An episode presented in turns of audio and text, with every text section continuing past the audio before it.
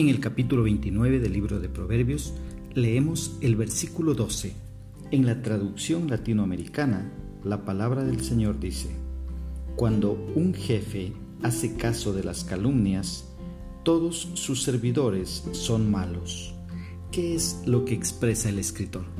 Nos dice que si un gobernante presta atención a las mentiras, corromperá a todos sus funcionarios.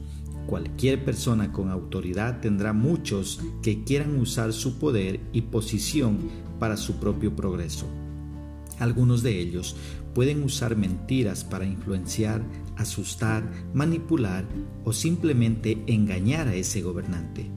El sabio gobernante sabe discernir las palabras mentirosas. Pero cuando los siervos de un gobernante se dan cuenta que es tan fácil engañarlo, cada uno inventará alguna mentira para sacar provecho del gobernante. Cuando los servidores ven que el gobernante puede ser influenciado por mentiras, eso los alentará a mentir. El engaño es recompensado y decir la verdad no se recomienda en esos lugares de corrupción. La atmósfera alrededor de ese gobernante y sus sirvientes se vuelve venenosa e incompetente.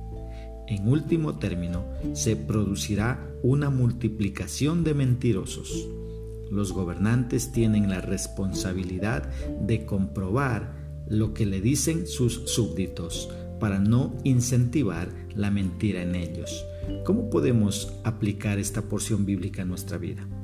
Si está en una posición de liderazgo, pida sabiduría a Dios para poder discernir lo que le dicen.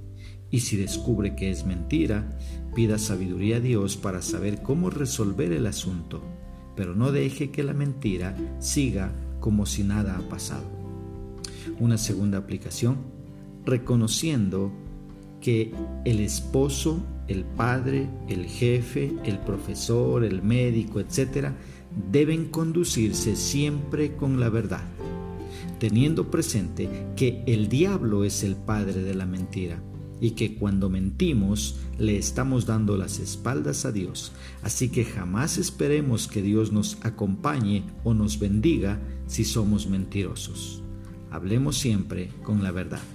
Que Dios nos dé sabiduría para poner por obra su palabra.